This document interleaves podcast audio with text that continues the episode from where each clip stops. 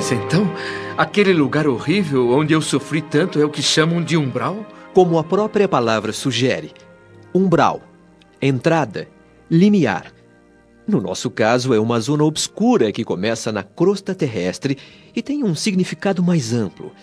É a região de trevas onde ficam detidos aqueles seres humanos que deixam o planeta, mas não se resolvem a cruzar as portas dos deveres sagrados a fim de cumpri-los. São pessoas que se demoram no vale da indecisão, no pântano dos erros, são multidões imensas de desequilibrados a vagar sem rumo pelo nevoeiro escuro. Também no umbral se estendem os fios invisíveis que ligam as mentes entre si. Além dos desencarnados, existem ali as formas pensamento dos encarnados. Formas pensamento? Dos encarnados? O que vem a ser isso, Lísias? Todo espírito encarnado ou desencarnado é um núcleo irradiante de forças que criam, transformam ou destroem. Essas forças são exteriorizadas em vibrações que a ciência terrestre atual ainda não pode compreender. Quem pensa está fazendo alguma coisa em algum lugar.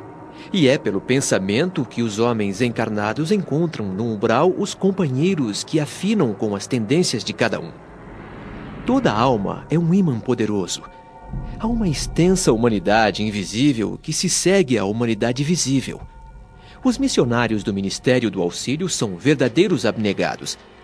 Assim como os bombeiros nas grandes cidades da Terra enfrentam as labaredas e a fumaça no combate aos incêndios, as nossas equipes de socorro se embrenham pelas trevas do umbral em perigosas missões de resgate. Encontram fluidos pesadíssimos emitidos incessantemente por milhares de mentes desequilibradas na prática do mal ou terrivelmente flageladas nos sofrimentos retificadores. É necessário muita coragem e muita capacidade de renúncia para ajudar a quem nada compreende do auxílio que se lhe oferece. Mas eh, serão tantos assim os perversos, os ignorantes, os que fogem das obrigações? Quando o espírito reencarna, se compromete a cumprir o programa de serviços do Senhor. Acontece que depois de reencarnado, já vivendo suas experiências no planeta, raramente consegue superar o próprio egoísmo não se livra do ódio aos adversários nem da paixão pelos amigos. Mas ódio não é justiça, nem paixão é amor. São excessos que resultam em prejuízo para a economia da vida. O dever cumprido é a porta que atravessamos no infinito rumo à união com Deus. Portanto, quem foge, quem se esquiva e não honra o compromisso assumido, terá essa bênção adiada indefinidamente. Minha quase total ignorância dos princípios espirituais não me deixa entender em profundidade esses ensinamentos, meu amigo. Por exemplo, imagine que cada um de nós, renascendo no planeta, somos portadores de uma roupa suja para lavar no tanque da vida humana. Essa roupa suja representa a soma de todos os erros cometidos por nós em experiências anteriores. Nessa nova oportunidade terrestre, porém, esquecemos o objetivo essencial, que é a lavagem, e manchamos ainda mais a roupa, que por sua vez já está imunda. O que resulta disso é que a dívida vai crescendo, nos transformando em escravos, em encarcerados por nós mesmos.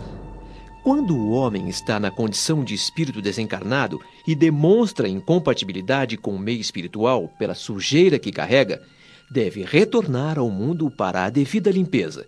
Se não realiza essa limpeza enquanto encarnado, acumulando ainda mais imundície, como pode voltar ao meio espiritual se está numa situação ainda pior? O umbral então funciona como. Uma espécie de zona purgatorial para expurgo, esgotamento de resíduos mentais, Ali se queima a prestações o material deteriorado das ilusões que a criatura adquiriu por atacado enquanto ia menosprezando as sagradas oportunidades de cada existência terrena. A imagem é perfeitamente clara, meu amigo. Acho que posso entender. A providência divina tem muita sabedoria. Mas eh, se essa região fica assim, digamos, eh, tão próxima da Terra, o que separa as criaturas que vivem por lá dos homens encarnados? Leis vibratórias, meu amigo. Essa região obscura é de grande interesse para o homem encarnado. No umbral se concentra tudo que não tem finalidade para a vida superior. São legiões de almas ignorantes, revoltados de todo tipo, desesperados, infelizes, malfeitores e vagabundos de várias categorias.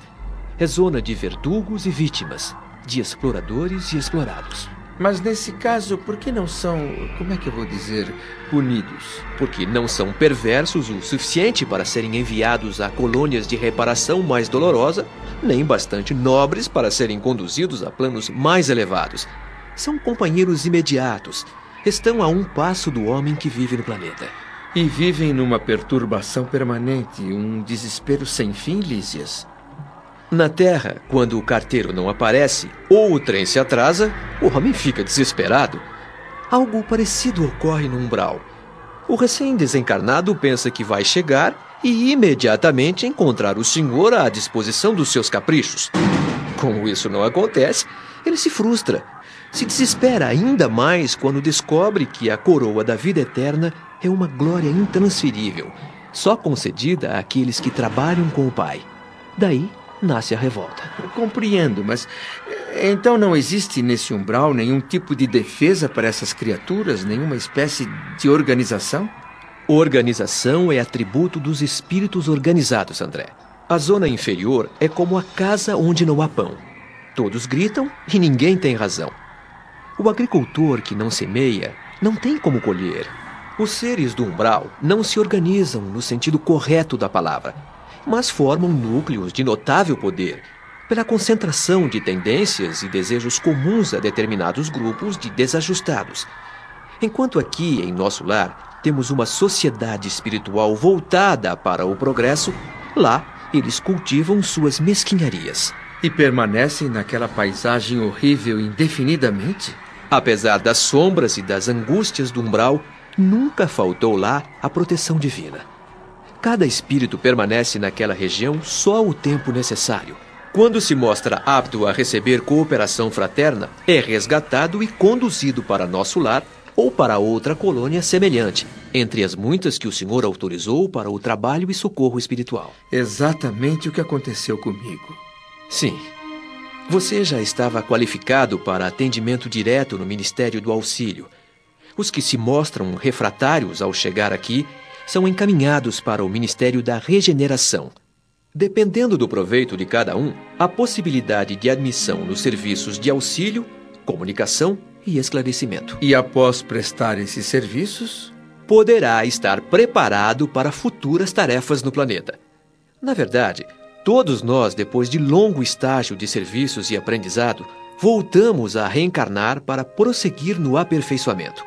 Poucos conseguem atividades nos ministérios superiores, como o da elevação, e raríssimos são admitidos no Ministério da União Divina, o mais elevado de todos. Nos últimos dez anos, somente quatro entidades conseguiram ingressar na União Divina com responsabilidades definidas. O governo de nosso lar é extremamente rigoroso quanto à ordem e à hierarquia. Nenhuma condição de destaque é concedida aqui a título de favor. E cada um desses, eh, digamos assim, estágios apresenta dificuldades diferentes? Sem dúvida.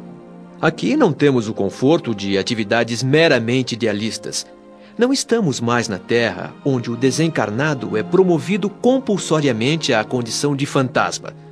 Em nosso lar, o serviço em todos os níveis é real e ativo. As tarefas de auxílio são laboriosas e complicadas. No Ministério da Regeneração, o trabalho é pesadíssimo. Na comunicação, é preciso alta noção de responsabilidade individual.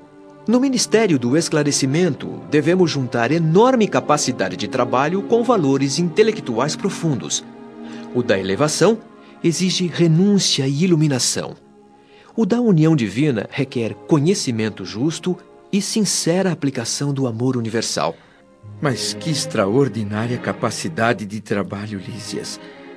Como atingir essa condição de incansável? Assim como a lei do trabalho é cumprida com rigor, a do descanso também é rigorosamente observada aqui em nosso lar, André. Uns servidores não podem ficar mais sobrecarregados do que outros. A única exceção é o próprio governador, que, apesar de ter sob seu controle direto numerosos serviços, como os de alimentação, distribuição de energias elétricas, trânsito, transporte e outros, nunca aproveita o tempo de repouso que lhe toca por direito. O governador nunca se ausenta do palácio? só se o bem público exigir. Em geral, ele usa seu período de descanso após orar com o povo nas tardes de domingo no grande templo para visitar o Ministério da Regeneração. Como você já deve ter notado, lá é o ponto de maior concentração de perturbados da colônia, porque muitos dos abrigados mantêm sintonia com os infelizes irmãos do umbral. Nessas visitas, o governador leva seu carinho e orientação às enormes legiões de espíritos sofredores. Meu querido amigo Lísias, desejo muito trabalhar junto dessas legiões de infelizes. Quero levar a elas o pão espiritual do esclarecimento. Será que você se sente com o preparo indispensável a semelhante serviço, André?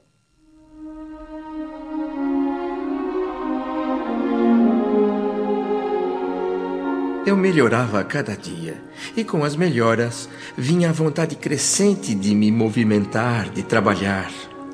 Eu ansiava por preencher os meus dias de forma útil, como qualquer homem normal no mundo. Era justo depois de tantos anos difíceis, tanta luta. Reconhecia as excelentes oportunidades que perdera na terra. Sabia que muitas falhas me assinalavam o caminho. Recordava com clareza os meus 15 anos de clínica e sentia um certo vazio no coração mas agora me sentia como um vigoroso agricultor em pleno campo e com as mãos atadas, impedido de atacar o trabalho. Estava cercado de enfermos e não podia me aproximar deles, como em outros tempos, reunindo em mim o amigo, o médico, o pesquisador. Ouvia gemidos incessantes nos apartamentos vizinhos e não me era permitido nem mesmo atuar como simples enfermeiro e colaborador nos casos mais graves. Desejo não me faltava, porém, minha posição ali era demasiadamente humilde para me atrever. Os médicos espirituais dominavam técnicas diferentes. Enquanto eu estava na Terra, sabia que meu direito de intervir começava nos livros lidos e nos títulos conquistados. Mas naquele ambiente novo, a medicina começava no coração e se exteriorizava em amor e cuidados fraternais. Qualquer enfermeiro, dos mais simples em nosso lar, tinha conhecimentos e possibilidades muito superiores à minha ciência. Inviável, portanto, qualquer tentativa de trabalho espontâneo de minha parte. Seria uma invasão de seara alheia. Contudo, a necessidade de fazer alguma coisa me pressionava e, como sempre, expus minhas aspirações ao amigo Lísias, que me aconselhou procurar Clarencio. Disse o jovem que o ministro sempre perguntava por mim e que tinha interesse nos meus progressos. Isso me animou, me trouxe novas esperanças. Assim que pude, fui à procura do ministro do auxílio.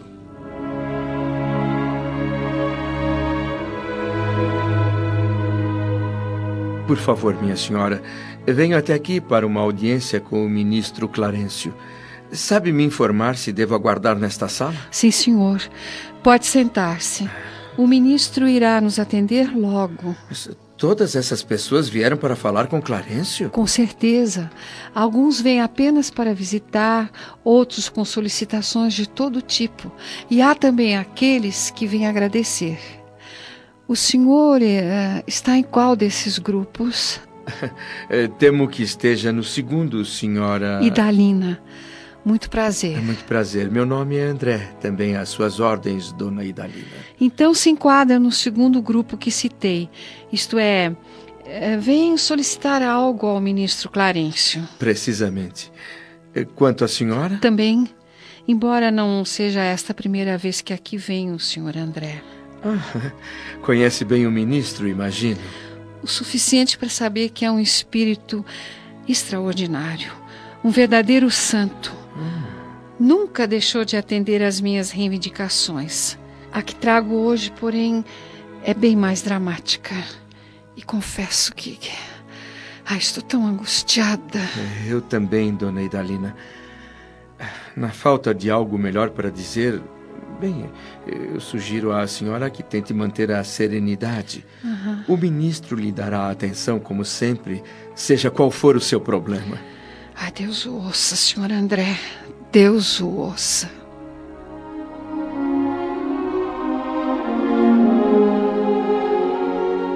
Não precisamos esperar muito. Clarencio administrava eficientemente seu tempo e logo atendeu todas as pessoas que ali aguardavam. Dois de cada vez.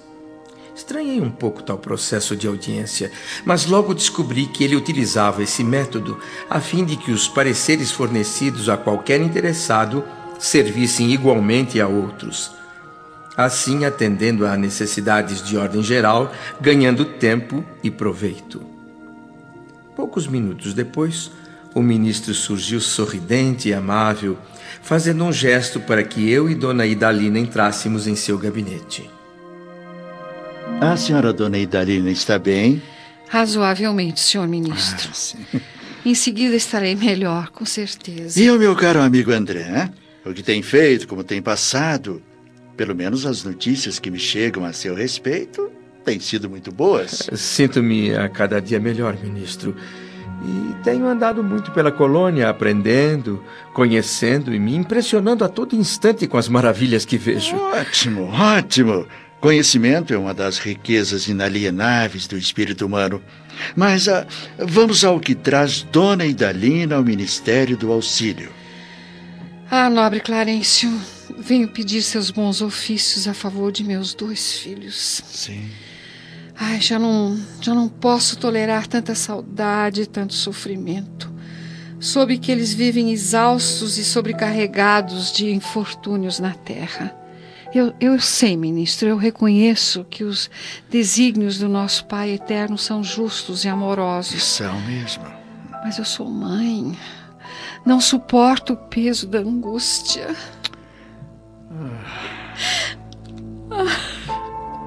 Mas se a irmã reconhece que os desígnios do Pai são justos e santos, o que me cabe fazer? Desejava que o nobre ministro me concedesse recursos para que eu mesma possa proteger meus amados filhos no ambiente terrestre. Ah, minha querida amiga, só no espírito de humildade e de trabalho é possível a nós outros proteger alguém. Que me diz de um pai de família na terra que desejasse ajudar os filhinhos, mantendo-se em absoluta ociosidade no conforto do lar, sem nada produzir? Hã? A cooperação e o serviço são leis criadas pelo nosso Pai Eterno, que ninguém pode ignorar sem prejuízo próprio. Sua consciência não diz nada a respeito, dona Idalina. Gostaria de saber quantos bônus hora a senhora poderá apresentar em benefício de sua pretensão. É 304. É lamentável, lamentável. A senhora se hospeda aqui em nosso lar há mais de seis anos e apenas deu à colônia até hoje 304 horas de trabalho. É que eu eu tenho dificuldades de adaptação, senhor ministro. Quando a senhora chegou a nosso lar, resgatada, depois de todos os sofrimentos em região inferior, tentei colocá-la numa atividade louvável na turma de vigilância do Ministério da Comunicação. Mas aquilo é um serviço intolerável. Uma luta incessante contra entidades perversas.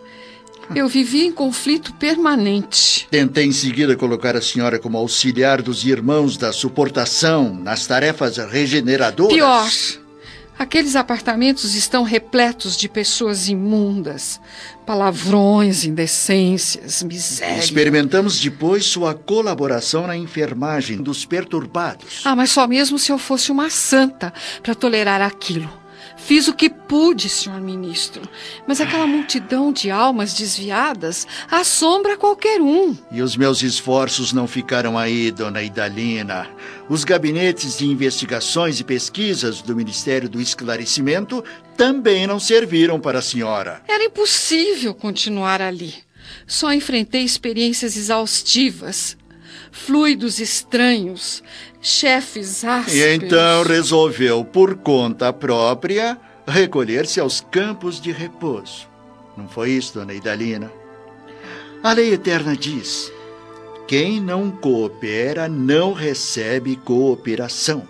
Agora me diga, hum. diga, senhora, o que poderá fazer para ajudar os seus filhos na terra se nem mesmo aprendeu ainda a suportar coisa alguma? De olhos arregalados e cheios de lágrimas, a mãe aflita olhava para o semblante calmo e ponderado de Clarencio, sem saber o que responder. Eu, por minha vez, senti um tremor a me percorrer de cima a baixo. Como seria a minha entrevista? E além do mais, o que seria esse tal de bônus hora?